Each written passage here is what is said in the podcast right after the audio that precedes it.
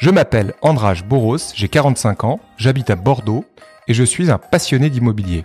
En 2019, après 20 ans d'expérience dans l'investissement et l'immobilier, je souhaitais investir dans la pierre papier à titre personnel. Je me suis alors naturellement penché sur les SCPI existantes sur le marché, mais j'ai finalement décidé de créer ma propre société de gestion, Epsilon Capital, pour lancer Epsilon 360, une SCPI en phase avec mes aspirations et mes convictions immobilières. Open Space est destiné à tous ceux qui s'intéressent à l'investissement immobilier en général et à la pierre papier en particulier. L'objectif est d'y parler sans langue de bois de tous les sujets qui peuvent vous préoccuper dans ce domaine et d'ouvrir en quelque sorte le capot des sociétés de gestion et des SCPI. La règle du jeu est simple, aucune question n'est tabou et surtout pas celle qui fâche. Bonjour à toutes et à tous pour ce nouvel épisode d'Open Space. Aujourd'hui, j'ai le plaisir d'accueillir un nouvel invité, euh, Mathieu. Salut Mathieu. Hello. Alors bonjour Mathieu, tu es donc le gérant euh, d'un cabinet de conseil en gestion patrimoine qui s'appelle Fairless Conseil. Tout à fait. Hein, où tu distribues euh, euh, tout un tas de produits, mais en particulier des SCPI. Tu es un fin Entre connaisseur. Autres. Entre autres. Voilà.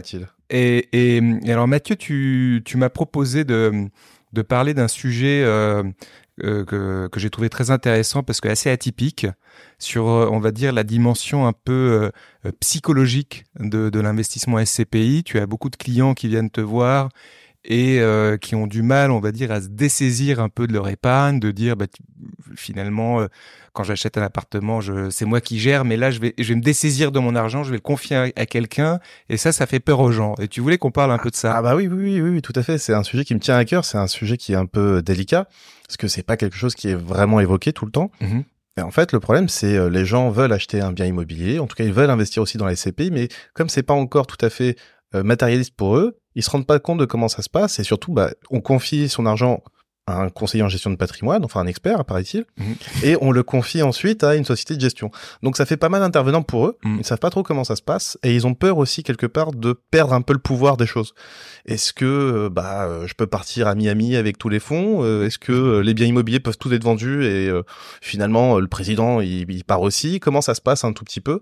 Donc c'est cette partie-là que euh, mes clients euh, redoutent le plus, savoir un peu Mhm. comment ça se passe, comment c'est organisé, est-ce qu'il y a quelque chose qui contrôle euh, quoi que ce soit. Bah écoute, c'est c'est c'est vrai que c'est on, on, on en parle rarement parce que pour nous c'est un peu une évidence tout ça, mais mais mais tu as raison de, de rappeler. Alors peut-être qu'on va revenir un peu sur un peu les fondamentaux. Euh, alors je vais pas parler de la de, la- de- de ton métier à toi qui est celui de conseiller en gestion patrimoine, qui est également un métier euh, réglementé. Mais en ce qui concerne euh, donc les les SCPI, donc on- c'est géré euh, par une société de gestion. Alors cette société de gestion n'est pas n'est pas gérant des SCPI qui veut, c'est-à-dire que tu dois d'abord au préalable obtenir un agrément de notre autorité de tutelle qui est l'AMF, donc l'autor- l'autorité des marchés financiers, qui nous donne un agrément. Et ensuite, à chaque fois qu'on lance un fonds, donc en l'occurrence une SCPI, la SCPI est également visée. Donc euh, le rôle de la, de, de la société de gestion, c'est effectivement de gérer euh, l'épargne qui est, qui est confiée. Donc, euh, pour revenir à ta question euh, euh, très concrète, non, on peut pas partir avec l'argent. Pourquoi? Parce que tu as un cadre qui est euh, réglementé, tu as ce qu'on appelle un, un dépositaire, tu as des commissaires aux comptes, enfin, tu as tout un, tas, on va dire, de euh, de- de- d'organes de, contrôle qui gravitent autour de la société de gestion, qui, qui fait que le président peut pas un jour piquer dans la caisse, etc. Euh, donc ça c'est la, c'est, euh, la première chose. Et euh, le deuxième sujet c'est que euh, effectivement tu rentres dans un véhicule dit collectif. C'est-à-dire que tu es pas euh, le seul associé le seul propriétaire euh, du bien. Euh, mais tu es quand même associé comme en fait d'une d'une SCI hein, tout simplement. Tu es euh, associé d'une SCI avec d'autres euh, d'autres investisseurs. d'autres investisseurs. voilà. Et donc comme dans une SCI il y a un certain nombre d'organes de contrôle. Euh, D'une part, un conseil de surveillance, euh, et d'autre part, évidemment, le, on l'organe suprême, c'est euh, l'assemblée générale des, des associés qui, in fine, décide. Donc nous, nous avons un mandat. donc la société de gestion a un mandat de la part des associés pour gérer le fonds et investir dans les biens immobiliers conformément à ce qui est décrit dans une note d'investissement. Donc ça, tu, tu me le confirmeras, mais quand tu as, euh, quand quelqu'un souscrit euh, dans une SCPI, il a évidemment tout un pack documentaire et il est censé relire euh, le rapport annuel, les, les notes d'information, etc. Donc là, le CGP, le conseiller en gestion de patrimoine, évidemment, c'est rare qu'un associé lise euh, l'ensemble de la note, mais est censé quand même lui faire un, résumé, un rapport de, de, de, de, de ce qu'on fait pour savoir finalement dans quoi on investit, quelle est la stratégie. Donc, nous, on investit selon ce, ce mandat. Euh, le rôle du conseil de surveillance qui est en fait issu des associés. Hein, donc le, ce sont euh, des, des, associés euh, tous les trois ans. En fait, on, on fait un appel à candidature pour avoir un, un conseil de surveillance. généralement, c'est composé d'une dizaine de membres. Ils sont, enfin, comment ils sont C'est simplement on, on se candidate, il faut être associé, on candidate. Ah, il faut être, il faut être, il faut être euh, associé effectivement, et ensuite euh, les candidatures sont déposées, on va dire, à la société de gestion, et ensuite la société de gestion peut euh, choisir parmi ces, ces candidatures. Donc ça veut dire que c'est la société de gestion qui, qui choisit. Oui, mais alors ce qu'il y a, c'est au début effectivement, euh, comment dire, tu as euh, euh, quand tu lances un fonds clairement, tu, personne te connaît. Là, c'est vrai que tu as une notion de cooptation. Il faut que ce soit des gens qui ont envie de s'investir, qui viennent de ton entourage. Ensuite, quand tu as 1000, 2000, 3000 associés, je veux dire, les, tout le monde peut candidater. Donc, par définition, tu connais pas euh, les personnes qui candidatent.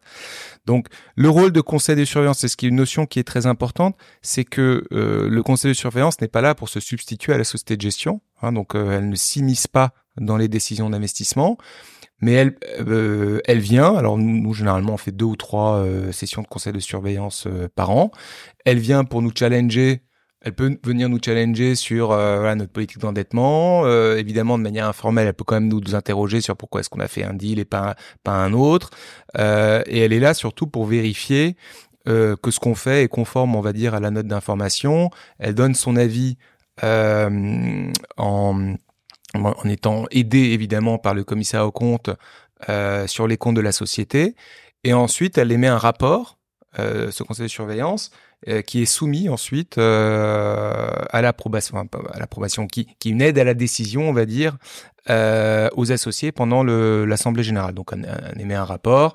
Euh, évidemment, si dans son rapport, euh, elle émet que, euh, on va dire, elle recommande que les associés votent les approbations, enfin les résolutions qui lui sont soumises à l'assemblée générale. Il est rare que l'assemblée générale vote contre l'avis du conseil de surveillance, mais ça peut arriver en théorie. D'accord. En tout cas, c'est hyper important parce que du coup, ça veut dire que les personnes ne sont pas choisies au hasard qu'elles ont un rôle et qu'elles ont sont censées être efficaces, etc. Quoi. Donc c'est c'est très important pour euh, pour les personnes qui nous écoutent au final de comprendre que les gens ne sont pas choisis au hasard et qu'elles ont euh, un, un regard sur euh, tout ce que vous faites totalement transparent. Oui.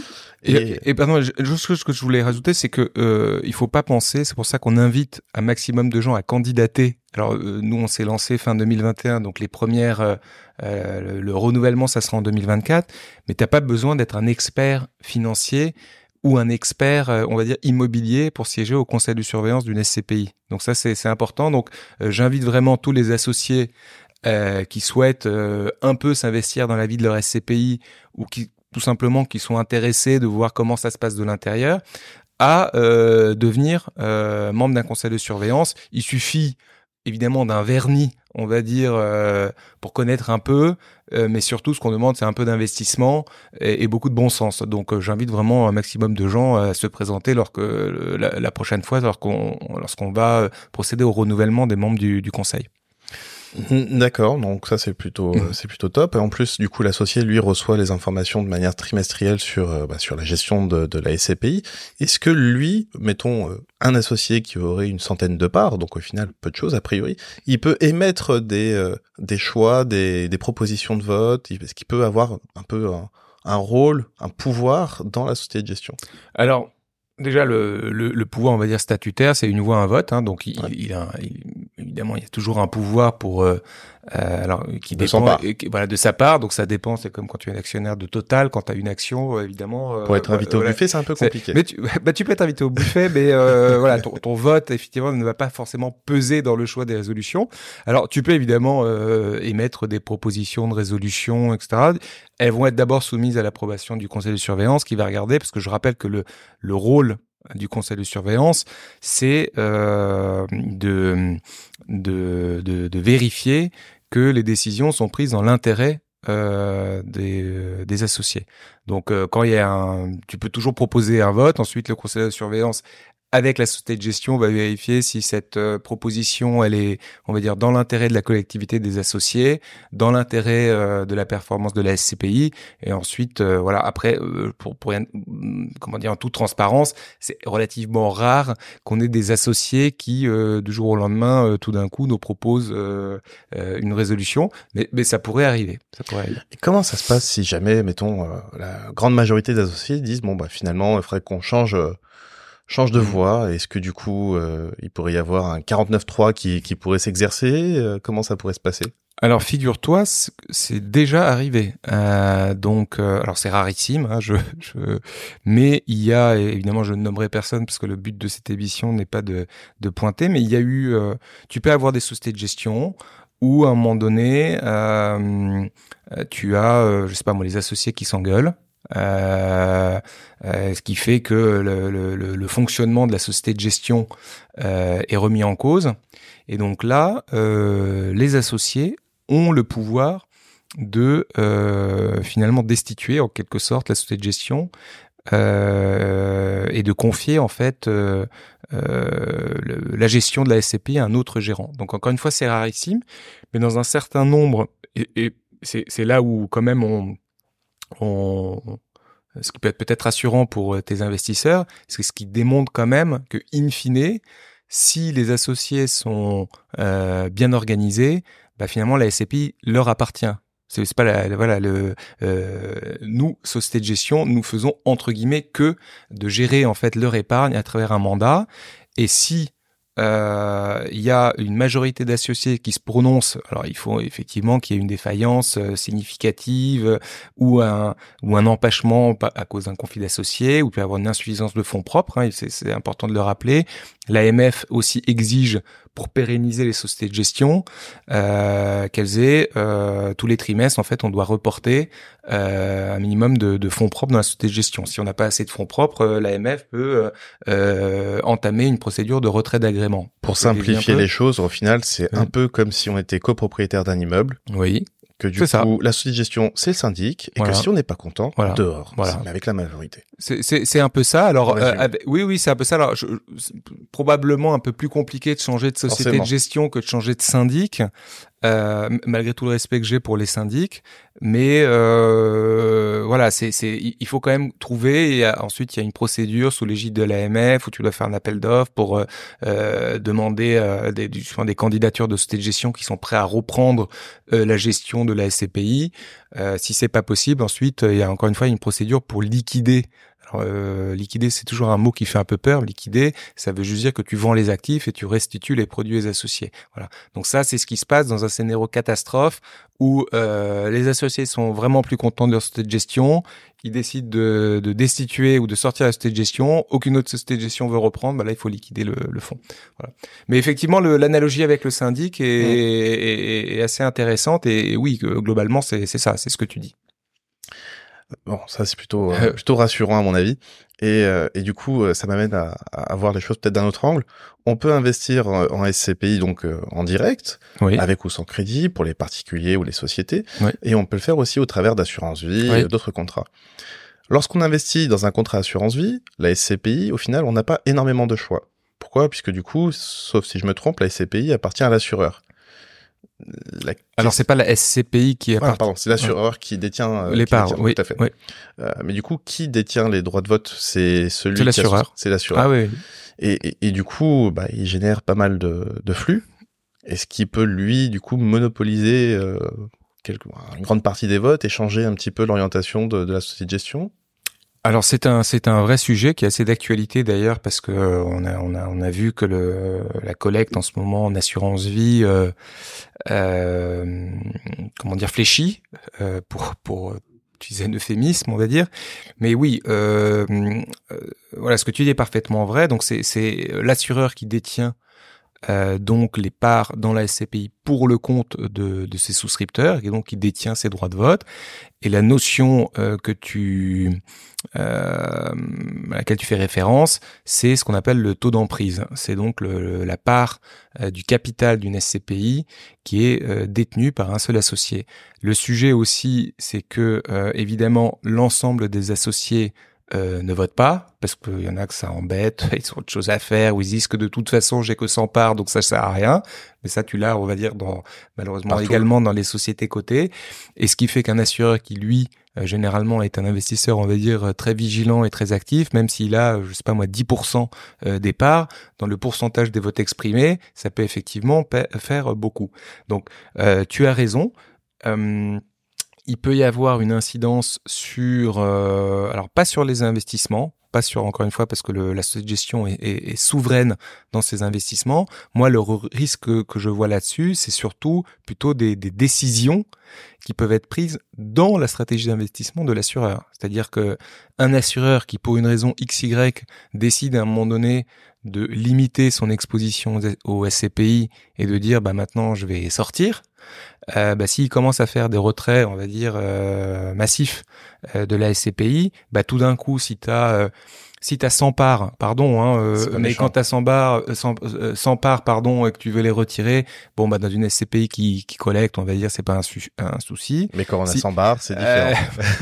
Euh, là, c'était vraiment le lapsus euh, qui, qui tombait mal ou bien, mais voilà, mais quand tu as un associé qui représente 10% de ta capite, qui dit, bah, moi, maintenant, voilà, je vais réduire ça de boîtier, bah, là, c'est compliqué parce qu'en fait, tu vas, tu vas continuer à travailler dans le vide. C'est-à-dire que toute nouvelle collecte, hein, je reviens pas sur comment, mais toute nouvelle collecte va venir compenser en fait les retraits de l'assureur et non pas pour euh, venir financer des nouvelles acquisitions. Euh, Est-ce que quelque part l'épargnant euh, particulier au professionnel encore une fois, il a un peu cette euh, ce, ce, ce, visu sur le fait qu'il y ait peut-être un associé qui ait énormément de parts? Est-ce qu'il y a une transparence à ce niveau-là? Euh, alors là, tu me poses une colle. Je sais pas si on est censé euh, discloser, enfin discloser, pardon. Donc le, en français, euh, est-ce qu'on doit dire euh, le nombre euh, je, je sais plus si on a obligation d'information sur les cinq premiers associés. En tout cas, j'invite à faire un petit calcul très simple. C'est le nombre d'associés dans un fonds divisé par la capitalisation. Donc le, on va dire que le ça donne une moyenne.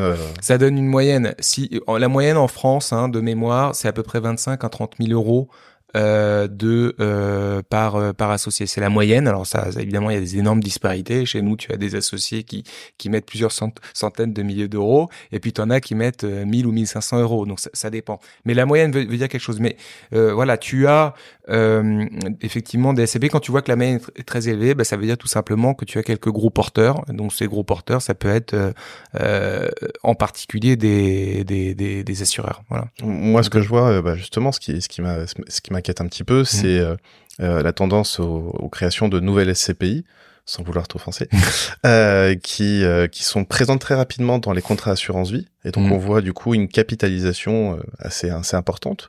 Mais si on n'a pas la transparence de savoir qui détient le plus d'encours, au final, bah la personne qui pourrait souscrire en direct, je reviens encore avec mon épargnant avec ses, ses 100 parts. Il a certes 100 parts, mais au final mmh. pas beaucoup de, de, de pouvoir dans, dans cette société. Bon alors encore une fois, moi je, je suis pas là pour distribuer les bons ou les mauvais points dans l'industrie, mais effectivement il y a un certain nombre de de cette gestion qui euh, nouent des partenariats avec des, des assureurs qui sont très puissants. Donc effectivement ça ça permet de, de collecter rapidement avec une exposition forte à deux trois assureurs. Parce que c'est ça qui, qui euh, fait peur aussi hein, quand ils ont, en investisseur quand ils voient que la SCPI existe depuis un an ou deux, hmm. bah euh, ok d'accord, mais il y a combien? Ah il y a il y a 3 millions, 5 millions. Bon, ça, ça rassure pas énormément. Bah, c'est c'est là où as un arbitrage à avoir, c'est que c'est pas très rassurant quand tu te dis voilà que ça collecte pas beaucoup, ce que tu dis qu'il y a pas de flux, etc. Donc après, où est-ce que tu mets le curseur? Et après, euh, ce que tu dis est vrai, mais c'est une notion effectivement, comme tu le dis, et c'est pour d'où l'intérêt de ce podcast, de, de, ce podcast, c'est moins connu des associés. Tu dis ah bah ouais, ouais, ils collectent vachement, mais effectivement, tu sais pas que derrière, en fait, il y a trois quatre assureurs. Bon, donc oui, il y a une notion de risque parce que ça permet de collecter très rapidement. Tu dis qu'il y a du flux, euh, la capitalisation grossit, il y a de l'épargne, etc.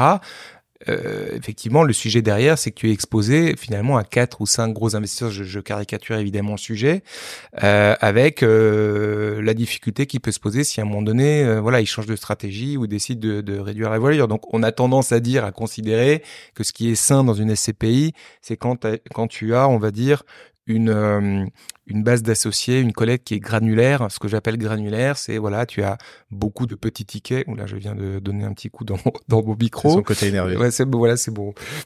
Euh, euh, mais voilà, donc euh, je, je, pense que ce qui est sain, et c'est pour ça que c'est intéressant de regarder effectivement, encore une fois, ces, ces ratios, de voir que la, la société de gestion ne collecte pas uniquement grâce à quelques gros investisseurs, que ce soit des assureurs ou autres d'ailleurs, euh, et que tu as quand même un, on va dire, un fonds de commerce constitué euh, de, de souscripteurs de tout horizon, avec une granularité, donc tu, tu as des tickets de 1000, 5000, 10 000, 15 000, 20 000. C'est vrai que c'est important. C'est très important aussi ce que tu viens de rajouter, parce que c'est pas en effet que en assurance vie on doit se poser la question. je voulais dire un autre truc après. Vas-y. Oh là là.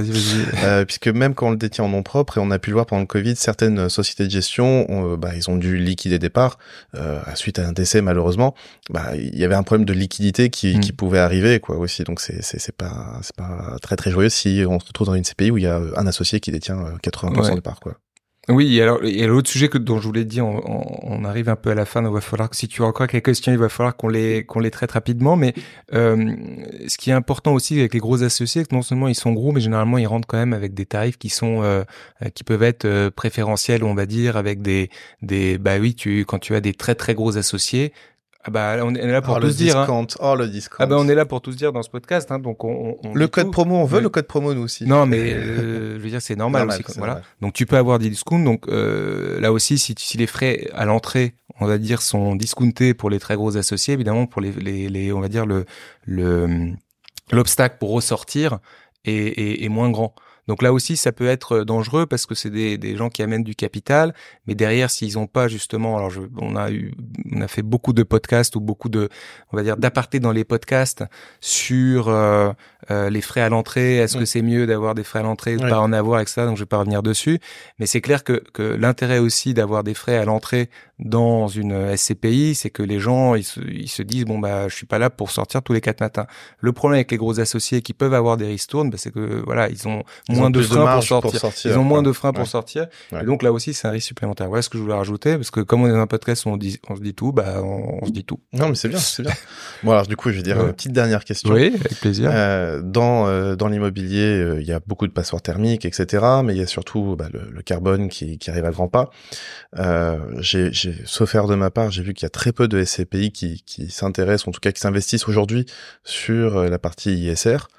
Euh, quand même, euh, t'es méchant. Ouais, je suis très méchant, mais euh, je suis très factuel aussi. Il y en a, ça commence, mais il y en a pas des masses non plus. Sur, il y a quand même plus de 200 SCPI. Je pense pas qu'il y ait même pas la moitié encore. En tout cas, oui, alors il y, a, pas mal d'SCPI qui sont pas actives, tu sais, qui sont pas ouvertes à souscription, etc. Mais bon, enfin, vas-y, je, je te laisse. Oui, oui. Est-ce que du coup, quand on arriverait à l'échéance, ou dire bon bah voilà, on fait le point sur sur notre patrimoine immobilier et que bah on se rend compte qu'on a fait une erreur, est-ce que cette erreur, elle peut être euh, répercuté sur la faute de la société de gestion ou euh, bah voilà on avait déjà fait euh, les votes tous ensemble on avait fait les assemblées générales donc vous saviez ce qui nous attendait alors attends, là, est-ce que tu peux repréciser le en, gros, euh, est-ce que parce qu'il y a certaines sociétés de gestion mmh. qui ne font toujours pas le choix d'aller sur ah. la thématique ISR, est-ce que ça peut leur être reproché par la suite? Bah c'est pas une obligation, donc si tu veux aujourd'hui. Euh, aujourd'hui. Non, mais aujourd'hui il y a pas d'obligation. Donc quelqu'un qui investit dans un fonds qui est pas labellisé ISR, il a fait son choix en toute connaissance de cause. Donc tu pourras pas reprocher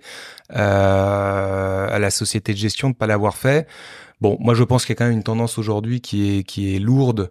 Euh, tout le monde n'y est pas encore, mais je, pense que ça sera ça sera plus un sujet.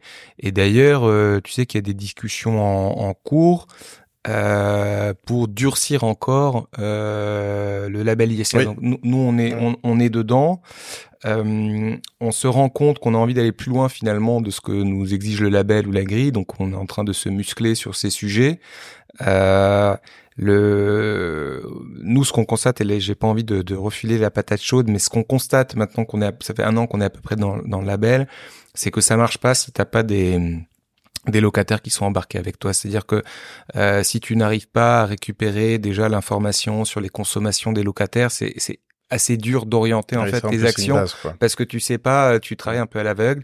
Et nous aujourd'hui, le, le, gros de notre énergie, c'est vraiment d'essayer d'embarquer nos locataires avec eux, avec nous, euh, ne serait-ce qu'on puisse mettre en place en fait les outils pour souscrire des outils si tu veux pour récupérer euh, aujourd'hui automatiquement les, la data de, de, les données de consommation de nos locataires et on bataille aujourd'hui, ne serait-ce pour demander l'autorisation de nos locataires pour installer ces, ces, ces logiciels. Donc euh, voilà. Mais euh, je, je c'est un sujet passionnant et on pourrait refaire d'ailleurs Mathieu si tu veux on pourrait refaire un podcast sur l'ISR. Mais en tout cas euh, non pour répondre à tes questions aujourd'hui quand quelqu'un investit ou qu'un dans une société de gestion qui n'a pas le label, il ne pourra pas reprocher demain à la société de gestion pas avoir de, de label. Donc pour résumer et après promis on, arrête. euh, du coup, l'investisseur, qu'il soit professionnel ou particulier, il a toujours un pouvoir de décision. Cependant, il faut faire attention au nombre d'associés, voir qui a le plus de parts.